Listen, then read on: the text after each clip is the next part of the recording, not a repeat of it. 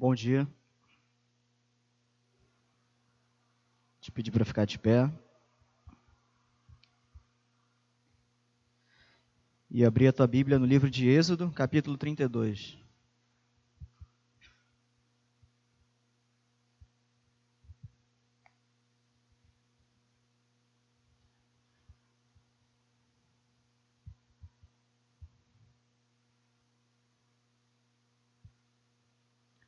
Diz assim: Vendo que Moisés demorava para descer do monte, o povo juntou-se em volta de Arão e lhe disse: Levanta-te, faze para nós um Deus que vá à nossa frente, porque não sabemos o que aconteceu a esse Moisés, o homem que nos tirou da terra do Egito.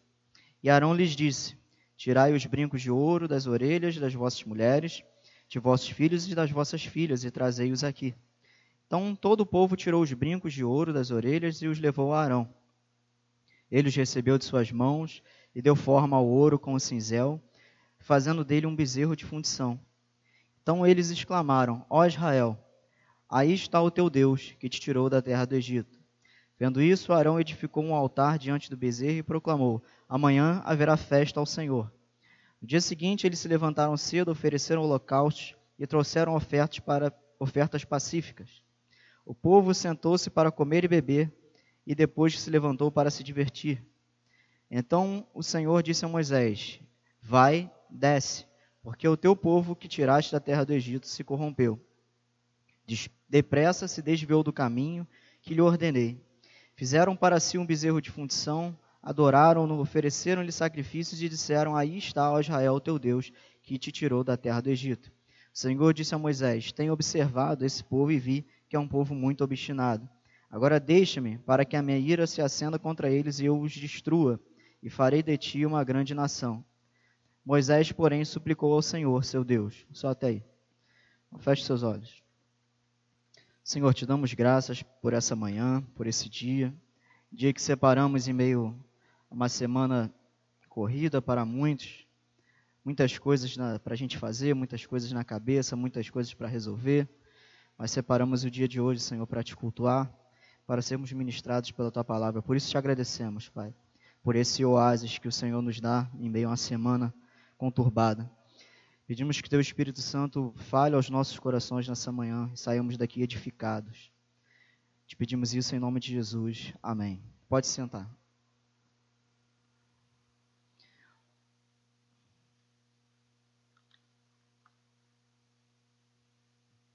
Geralmente, quando a gente chega em dezembro, começam aquelas pregações reflexivas, né? A gente começa a, ficar buscando é, momentos de reflexão ou buscando na palavra textos que façam nos refletir. O mundo faz isso, né? O mundo faz isso, as pessoas, independente de religião, as pessoas costumam chegar no final do ano e fazer reflexões, algumas reflexões e análises financeiras, outras projeções financeiras para o ano que vem. Às vezes famílias se reúnem para analisar o que, que aconteceu aquele ano, o que, que eles podem melhorar. A reflexão é algo comum ao ser humano, mas ainda nós temos, sendo filhos de Deus, nós temos também que usar dessa ferramenta. E essa palavra aqui é basicamente isso, uma reflexão. Há pouco tempo atrás eu preguei sobre Êxodo 33, que foi o episódio posterior a esse evento aqui. E agora vamos falar do, aqui do capítulo 32, um texto que todo mundo conhece, eu não vim trazer novidade. O que, que acontecia? Muitos é, entendem isso aqui de uma forma, não digo que errada, mas incompleta. Eu não vou reler a história, todo mundo sabe da história do bezerro, Moisés no monte, lá recebendo inúmeras instruções, além da lei, da parte de Deus, a lei que eu falo, os mandamentos, outras leis, outras é, informações, é, Deus dando uma cartilha ali como Moisés deveria, como o povo deveria se portar, a lei, sacrifícios, enfim. E o povo ali esperando, esperando e Moisés demorava. Muitos associam a atitude do povo à impaciência. Isso é verdade, mas é a meia verdade. O povo não estava somente impaciente, o povo estava insatisfeito. Essa é a palavra-chave da situação. O povo estava insatisfeito. E é curioso, porque eles tinham acabado de experimentar uma libertação, milagres da parte de Deus, mas o povo estava insatisfeito. Porque para para pensar, nós que somos humanos, vamos supor, vou, vamos conjecturar aqui. A gente está, vamos supor que você está na pindaíba financeira. Aí chega um amigo teu e fala assim, cara, eu tô, ganhei uma herança aqui, sei lá, ganhei na Mega Sena, sei lá. Estou fazendo apologia nada, estou conjecturando. O cara ganhou um dinheiro muito forte. Ele chega assim, pô, cara, eu vou te ajudar. Qual o teu problema? Aí você fala, pô, uns 20 mil já resolve o meu problema. Ele, tá, eu vou te dar 20 milhões para você resolver a tua vida. Você vai, pega aquele dinheiro, resolve a tua vida. E num dado momento você vai precisar do teu amigo, uma emergência. Ele, calma aí, que eu estou chegando. E você está precisando dele. Calma aí, eu estou chegando, eu estou chegando. E você tem, tem amigo meu que é assim, estou chegando, estou chegando. Eu não saio nem de casa. Estou chegando. Aí você está lá precisando, precisando, no desespero. Aí você liga, onde é que você está, Estou chegando, aguenta aí, espera. Você acha que a tua impaciência seria o suficiente para você não esperar o, o, teu amigo que te ajudou tanto assim. Poxa, se ele já te deu os 20 milhões, ele já resolveu o teu problema, ele não vai chegar um pouquinho atrasado, talvez, e vai te ajudar a resolver um, um problema muito menor? Uma conjectura bem desproporcional para a gente entender. O que Deus fez pelo povo foi algo inimaginável, assim como é inimaginável um amigo meu me dar 20 milhões. É inimaginável inimaginável. Que Deus fez, o valor daquilo que Deus fez pelo povo, a riqueza, a obra que Deus fez pelo povo, era grande, sem tamanho. Enquanto Moisés demorava um pouquinho no monte, talvez alguns dias, né? Pouquinho. Mas o povo não aguentou esperar. Não somente pela impaciência, mas pela insatisfação. Então a gente pensa aqui, como Deus fala que é um povo obstinado, como o ser humano o povo de Israel naquele momento, e nós não somos diferentes. Como, como nós somos incapazes de estar insatisfeitos com Deus, diante de tudo que Ele ainda faz por nós. Parece absurdo, mas não é. Isso é uma realidade. Uma realidade, a gente vê isso ao, ao longo da Bíblia, inúmeros exemplos. Esse aqui é o mais categórico, por quê? Porque o povo, acabando de experimentar tudo da parte de Deus, se prostituiu em idolatria, que é um pecado que Deus abomina. O Senhor falou: escute, Israel, o Senhor é o seu Deus, o Senhor é único. Deus é o único Deus e só Ele quer ser adorado. E o povo dele estava adorando outro Deus aqui, o bezerro. É, eu fui pesquisar né, nos originais, não seria um bezerro, seria um touro. Seria um touro jovem, não seria um bezerrinho, sabe? Um filhotinho. Seria um touro, aquele animal mais forte, só que um touro jovem. Inclusive os deuses do Baal era tudo representado por touro porque era um animal forte, tinha a questão da fertilidade, era um símbolo de força e um símbolo de fertilidade. Então, os povos pagãos usavam o touro como símbolo. Israel, talvez por influência de muito tempo no Egito, de outros povos, quando eles fizeram o deus deles lá, eles escolheram um jovem touro. Essa tradução de bezerro não ajuda. Então, o povo se juntou em volta de Arão. Vocês lembram que Arão era um sacerdote, ele era um dos líderes. E o povo fala para o líder: faz alguma coisa. Ainda fala assim, ó, porque não sabemos o que aconteceu a esse Moisés. Tipo, esse Moisés, o cara que libertou eles do Egito. Foi Deus que libertou, mas por meio de Moisés. Esse Moisés, não sabemos o que aconteceu com ele. E Arão, prontamente, a Bíblia não dá esses detalhes, né, mas parece que Arão prontamente atende o povo manda o pessoal recolher os brincos das mulheres e dos homens para escandalizar vocês. Os homens israelitas usavam brinco antes desse episódio aqui. Todos os povos naquela época usavam brinco. Homens e mulheres usavam brincos e brincos grandes de ouro, cordões, adornos. Então Arão recolheu aquilo tudo e falou que ele, das suas próprias mãos, ele, talvez com a ajuda dos é, ourives lá, eles confeccionaram o Deus. E no final, no verso 4, acompanha aí, diz: Eles exclamaram: Ó Israel, aí está o teu Deus que te tirou da terra do Egito. Eles sabiam que não tinha sido aquele touro que tirou eles da terra do Egito. Eles sabiam que tinha sido o Deus, o Deus sem nome, o Deus invisível. Sem nome não, Deus invisível, Deus sem rosto. Mas, por um momento de impaciência e insatisfação, eles fizeram um Deus para eles e dedicaram as suas vidas a ele. Verso 5: Vendo isso, Arão edificou um altar diante do bezerro e proclamou: amanhã haverá festa ao Senhor. A gente, se a gente ler rápido, a gente passa direto. O povo impaciente e insatisfeito. Eu quero que vocês gravem mais a palavra insatisfeito. O povo insatisfeito, apesar de ter experimentado tudo da parte de Deus, chama o líder, eles tramam um episódio de idolatria, isso acontece, e no final, Arão diz o seguinte: amanhã haverá festa ao Senhor. Estou com a garganta inflamadíssima, desculpa eu estar bebendo água toda hora. Amanhã haverá festa ao Senhor. Que Senhor é esse que Arão está falando? Já perceberam isso? Esse Senhor que Arão fala está com letra maiúscula na tua Bíblia, não está? Porque esse Senhor é o nosso Senhor.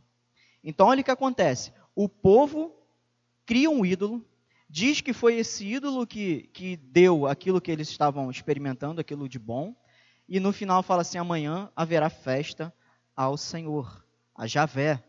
Essa letra maiúscula é Javé. Ou seja, eu quero fazer agora aqui, bem no meio da, da, do, meu, daqui do meu sermão, algumas avaliações e algumas análises. É possível ser povo de Deus e estar insatisfeito com Deus.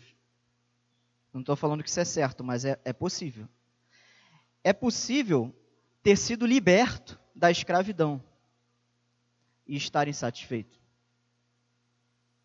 É possível ter experimentado milagres e milagres e milagres, as pragas, o, o mar se abrindo, tudo que Deus fez. É possível terminar de experimentar essas coisas e dar as costas para Deus. Ou não obedecer a Deus como Deus fala, se desviar do caminho que Ele ordenou. É possível. É possível líderes se desviarem. Arão era um líder. Eu quero só fazer um parênteses, eu vou só vou ler para você.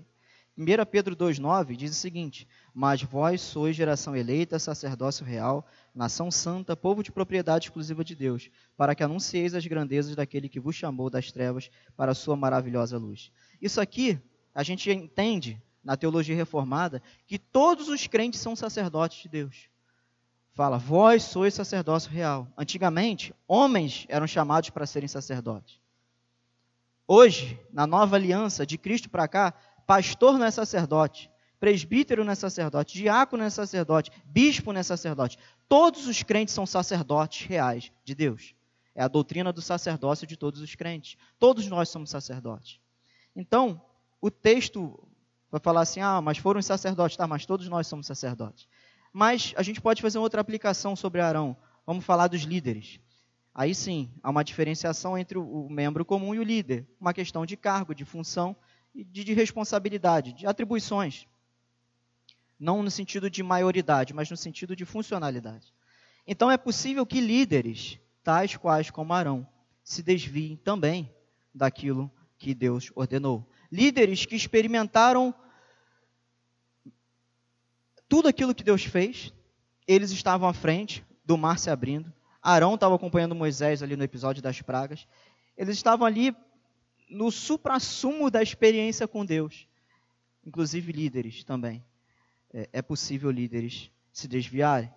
E por fim, é possível povo de Deus liberto, com experiência, experiências da parte de Deus, se desviar ao ponto de querer cultuar a Deus e outros deuses ao mesmo tempo. É exatamente o que o verso 5 fala. Amanhã haverá festa ao Senhor. Então, eles, depois disso, eles promoveram culto a Deus, misturado com culto ao bezerro, ao touro. Quem é nosso Deus? A pergunta óbvia, né? Quem é o nosso Deus? Senhor é o nosso Deus. Tenho certeza que você vai me responder isso. Mas, lembrando do início que eu falei sobre reflexão, será, lembra do comercial, né? Será, será que ao longo do ano nós não fundimos algum bezerro, algum touro, e colocamos ele em pé de igualdade com o nosso Deus, no sentido de lhe prestarmos culto, no sentido de lhe prestarmos honra, no sentido de lhe de prestarmos serviço, ofertas? Como isso funciona? É, é, é a velha história da prioridade. Deus tem sido a tua prioridade? Deus foi a tua prioridade número um? Não sei se prioridade número um é redundância, mas eu vou usar esse termo. Deus tem sido a tua prioridade número um? Ou foi durante esse ano? Ou outras coisas lícitas ou ilícitas, não importa, tiveram ali num empate ali com Deus, ou pior, não tomaram o lugar de Deus. Isso é a primeira coisa que a gente precisa refletir nessa manhã. Você olhar ao longo do ano. Deus foi meu Deus, meu, como diz Deuteronômio 6,4, que é a oração que os judeus oram até hoje, mas eles ainda, eles ainda estão obscurecidos ali com a questão de Jesus. Mas até hoje, o Senhor tem sido teu Deus, o Senhor tem sido único. Quem quiser conferir, está lá, Deuteronômio 6,4. Ouça Israel, o Senhor é teu Deus, o Senhor é único. Será que Deus foi o nosso único Deus nesse ano? Será que Deus foi o único Senhor absoluto? Senhor é uma palavra que diz de soberania, de, de rei, aquela pessoa que está soberana sobre tudo. Será que ele foi? Ou outras coisas foram? Isso é para a gente refletir. O texto também nos mostra que o ser humano, e aqui falando do povo de Deus, ele tem a, a facilidade imensa de se desviar, de se desviar, sendo o povo de Deus, prestando culto a Deus, servindo a Deus, porque eles além de, além de fazer o bezerro, eles estavam oferecendo culto a Deus. Ou seja, é possível cristão estar na casa de Deus, servindo a Deus, sendo ele líder ou não, cultuando a Deus, mas tendo outras, outros deuses como prioridade tendo outras coisas como prioridade iguais a Deus. Isso é muito sério. Por que, que eu falei que esse episódio ficou marcado?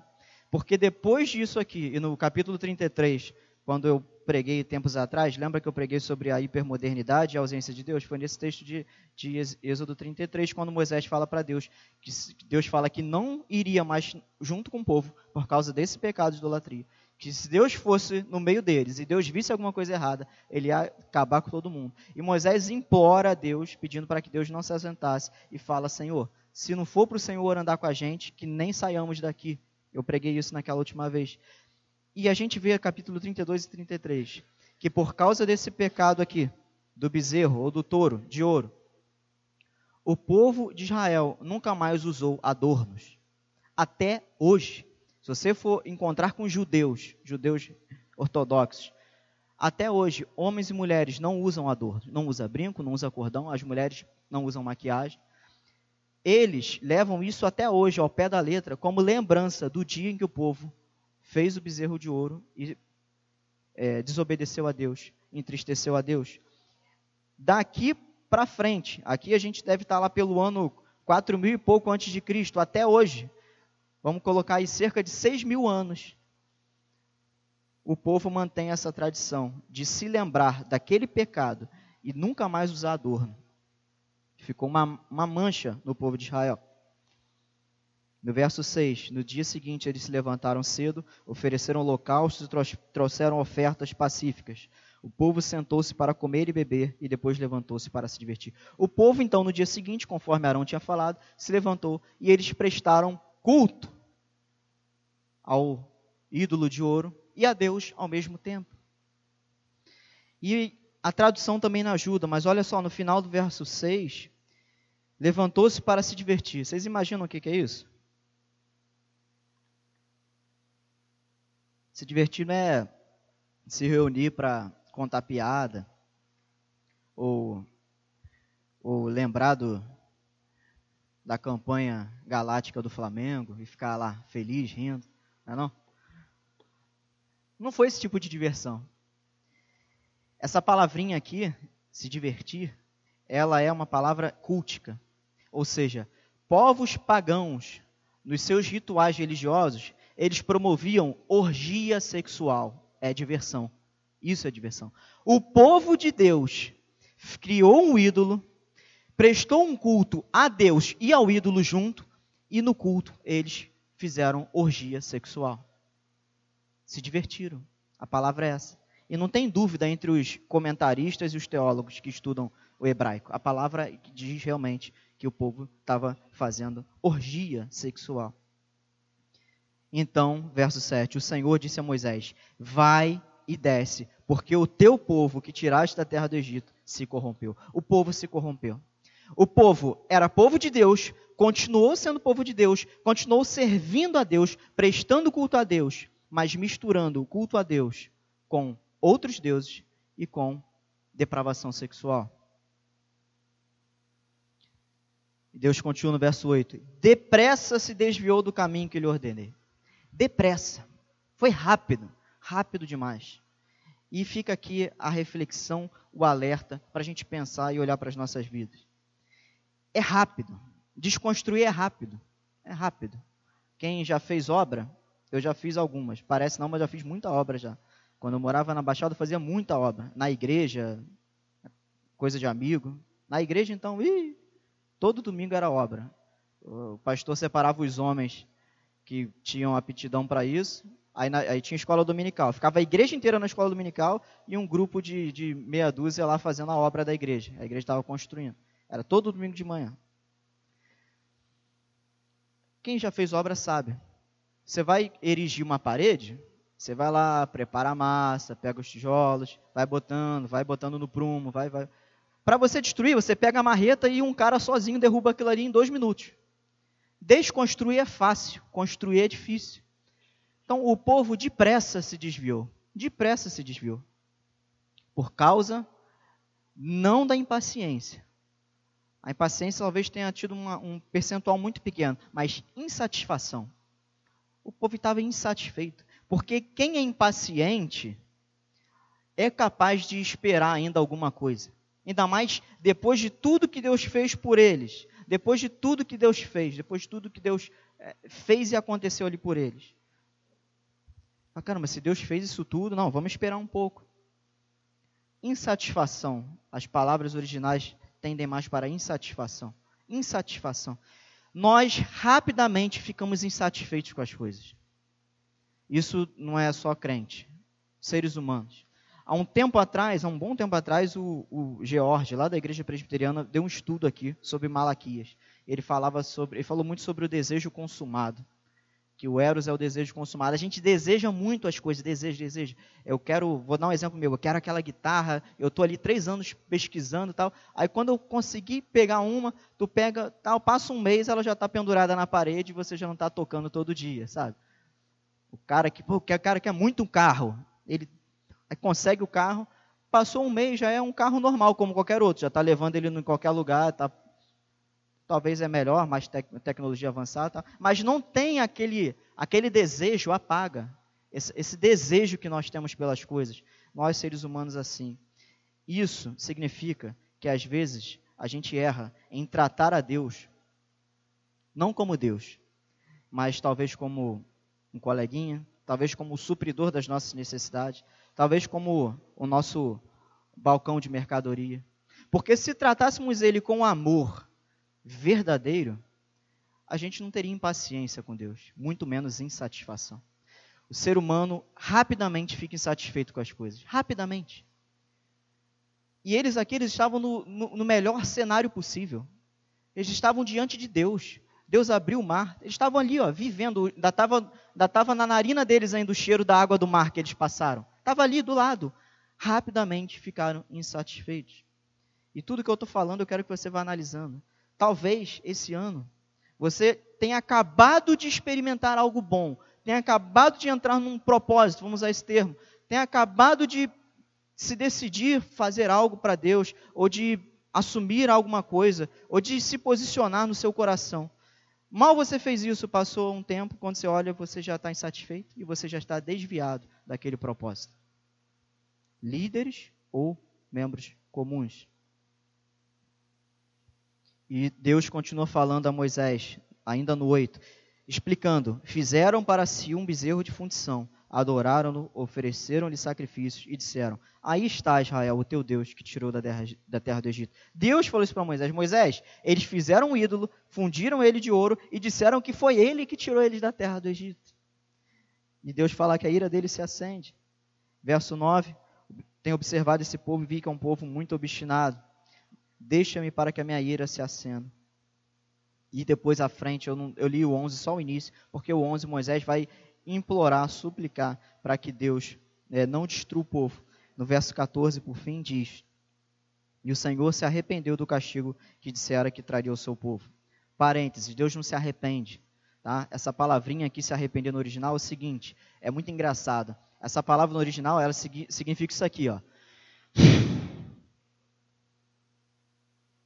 Suspiro forte, é o que a palavra diz. Até saiu uma coriza aqui, gente, desculpa. Deus não se arrepende. Gênesis 6,6 diz que Deus se arrependeu de ter criado o homem por causa do pecado. Isso são é, falhas ou limitações de tradução que a gente tem. São limitações. Porque Deus não se arrepende, mas Deus mudou a sua disposição com relação ao seu povo. É o teu filho. Teu filho faz uma besteira, você não vai, ele não vai deixar de ser, de ser seu filho, você não vai deixar de amar ele, mas você muda a tua disposição com ele. Fecha a cara e fala, ó, moleque, ó, para com isso aí. Ô rapá! É assim com o Arthur? Chega lá e, ô rapá, ô rapá! Você muda a sua disposição. Você não. Aqui Deus, no caso, não se arrependeu, tá? Só estou explicando porque a gente tem uma, uma tradução que não ajuda. Deus não se arrepende. Mas Deus muda a sua disposição. Deus mudou a sua disposição. Deus falou que ia castigar como uma possibilidade, não como um decreto. Quando Moisés suplica, Deus fala assim: Tá bom, Moisés. Deu para entender? Deus não se arrepende. Isso aqui são formas de falar. Para ficar bonitinho, isso aqui é um antropopatismo, tá? É uma figura de sentimento humana que é atribuída a Deus para a gente conseguir entender a atitude de Deus, tá? Então, Deus, humanamente falando, é como se Deus tivesse se arrependido de ter falado que ia castigar, mas Deus não se arrependeu, tá? É só para vocês entenderem. Então, do 11 para lá, Moisés suplica e Deus fala: beleza, vou tolerar esse povo mais uma vez, mas também não vou com eles. Aí depois Moisés suplica de novo e Deus vai. No entanto, as consequências desse pecado do povo são consequências, como eu falei, que existem até hoje. Até hoje, israelitas, israelenses, judeus, hebreus, o que você quiser falar, até hoje eles não usam adornos por causa do pecado que eles cometeram nesse dia. A gente precisa refletir Será que algo em 2019 tomou o lugar de Deus na tua vida? Será que algo em 2019 é, se misturou no teu culto a Deus? Naquilo que você dedica a Deus, foi a Deus e mais alguma coisa? Será que você rapidamente não ficou insatisfeito com alguma coisa? E vamos colocar assim, humanamente falando, o povo tinha motivo, humanamente falando e bem guardadas as devidas proporções, porque Moisés ficou dias e dias e dias ali. Não? Bom, mas Moisés está tá esse tempo todo. O povo olhou para esse motivo e não olhou para esse motivo para não ficar insatisfeito. Nós rapidamente ficamos insatisfeitos porque nós olhamos para isso e não olhamos para isso. As pequenas coisas nos fazem ficar insatisfeitos rapidamente. E as grandes coisas que Deus já fez e está fazendo não tem sido motivo suficiente para nos tornar plenamente satisfeitos e descansados em Deus e no seu reino e na casa dele. A secade não é o reino de Deus. A presbiteriana não é o reino de Deus. A nova vida não é o reino de Deus. A assembleia não é o reino de Deus. A batina não é o reino de Deus. O reino de Deus é maior do que as denominações. No entanto, cada igrejinha dessa faz parte, é integrante do reino de Deus. O reino de Deus é uma realidade global. Povos de todas as línguas, tribos, raças, nações, etnias. O reino de Deus não tem placa, não tem denominação. Mas é, é igual matemática, lembra dos conjuntos? Contém, não tem, está contido, está contido. Então, o reino de Deus é o todo, e nós somos fragmentos do reino de Deus. Portanto, quando a gente fala de reino de Deus, a gente está falando da igreja local também. Não tem como separar isso. Os liberais tentam separar. Aí daí vem os desigrejados, aí daí vem os liberais que, ah, não, menosprezam a congregação, a igreja local. Mas não. O texto bíblico, o povo de Deus, do início ao final da Bíblia, vive congregado. Não dá para negar, ou rasga a Bíblia. Então, por que, que eu falei isso tudo? Para você aplicar isso à tua vida e na tua vida na igreja. Será que na tua vida aqui na igreja, e só tem como falar daqui, né? Porque a gente está aqui e nós somos daqui. Não dá para eu falar para o pessoal da Assembleia. Estou falando aqui para o pessoal da SECAD. Será que além da tua vida particular, privada, a tua vida pública, a tua vida aqui é cultica, congregacional, na igreja, como membro desse fragmento do reino de Deus, será que rapidamente você não ficou insatisfeito com alguma coisa? Aí você vai falar assim, mas aqui estão os meus motivos. Eu vou te falar assim, você tem razão, você tem razão, você tem razão, você tem razão. Cara, você tem razão em tudo. Agora, olha, deixa eu te mostrar uns outros motivos para você não ficar assim. Aí eu te apresento Deus, que talvez você se esqueceu dele. Talvez você está muito focado no bezerro de ouro. Talvez você esteja muito focado na insatisfação, na demora de Moisés, sabe? Olhe para Deus. Olhe para o que ele fez e para o que ele está fazendo na tua vida. E se conserte, se for o caso. É o que Deus fala, o povo depressa se desviou. Eu quero encerrar essa reflexão nessa manhã pedindo que você reflita sobre isso. Será, de novo, que nesse ano, realmente o que aconteceu com o povo lá naquele episódio, claro, cada um na sua proporção, né? Mas será que aquilo que aconteceu com o povo, será que aconteceu comigo esse ano? Será que algo na minha vida eu, eu deixei crescer ao ponto de eu dar tanta importância como eu deveria dar a Deus? Ou será que eu dei até mais importância do que eu deveria dar a Deus? Mais importância do que eu deveria dar à igreja, vamos aplicando. A igreja, se você é membro daqui, eu não posso deixar de falar isso. Você tem suas responsabilidades como membro. Mas as minhas, a, a minha postura na igreja, a minha frequência na igreja, a minha participação.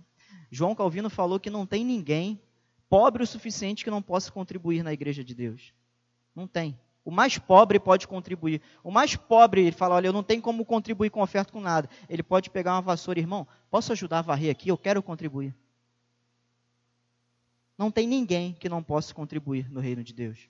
Isso se aplica, consequentemente, à igreja. Será que esse ano você deixou de fazer alguma coisa?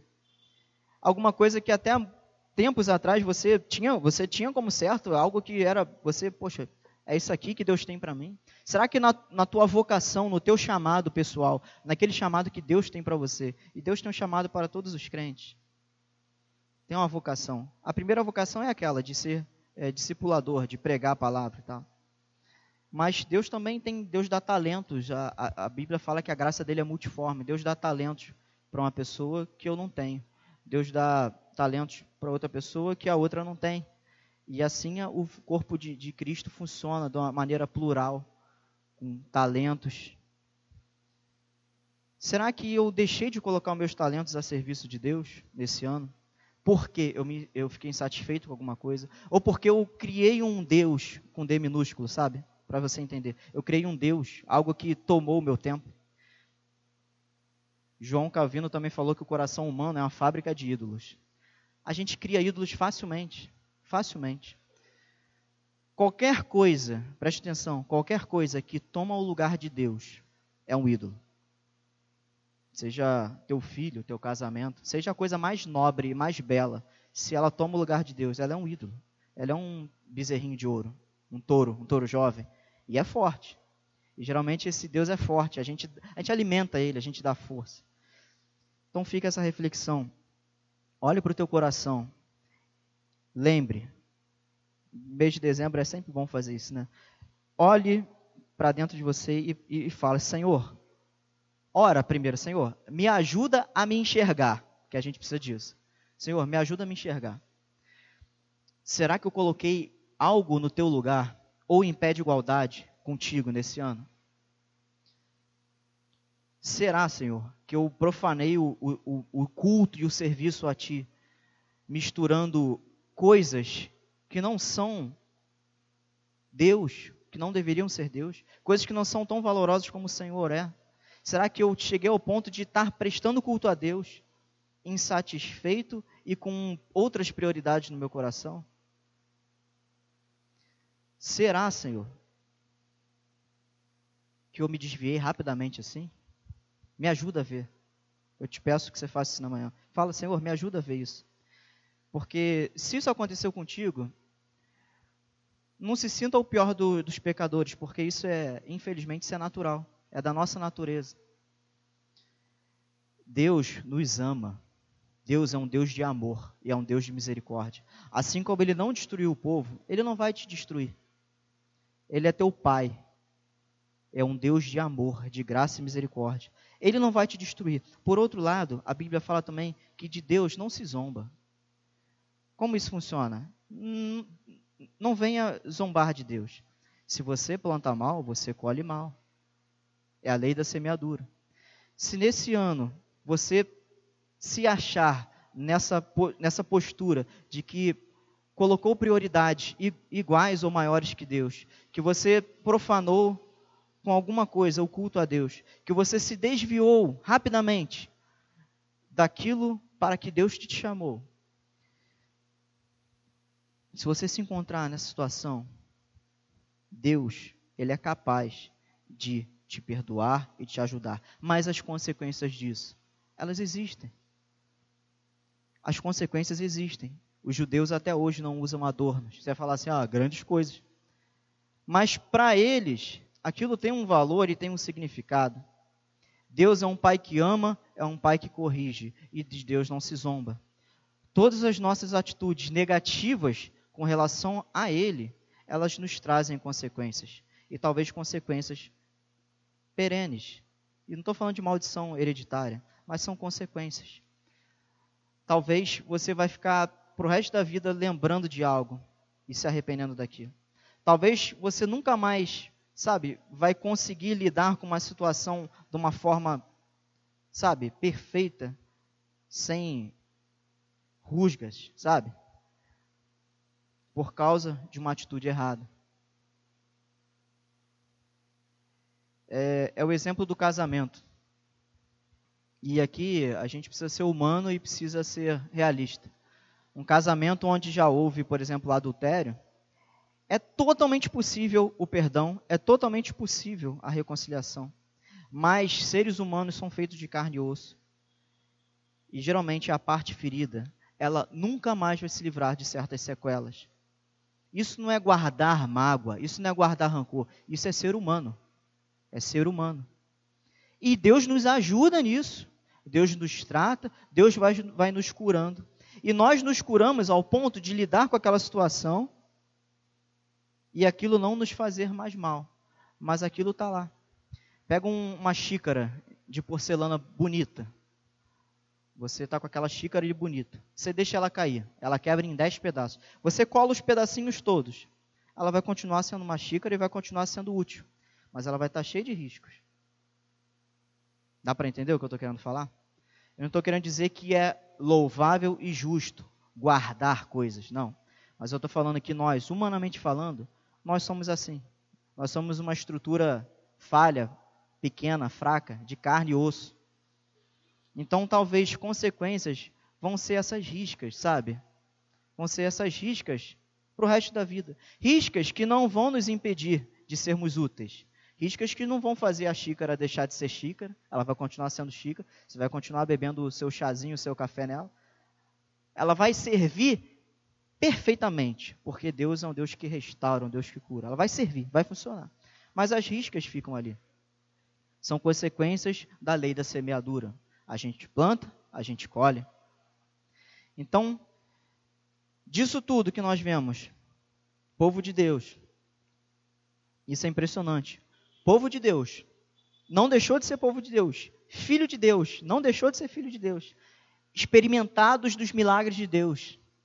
Experimentados da libertação. E vocês sabem que a libertação do Egito é uma tipologia da nossa salvação. Assim como o povo foi tirado do Egito como escravo, nós fomos tirados do pecado, da escravidão do pecado. Moisés é um tipo de Cristo. Ele também nos libertou da escravidão.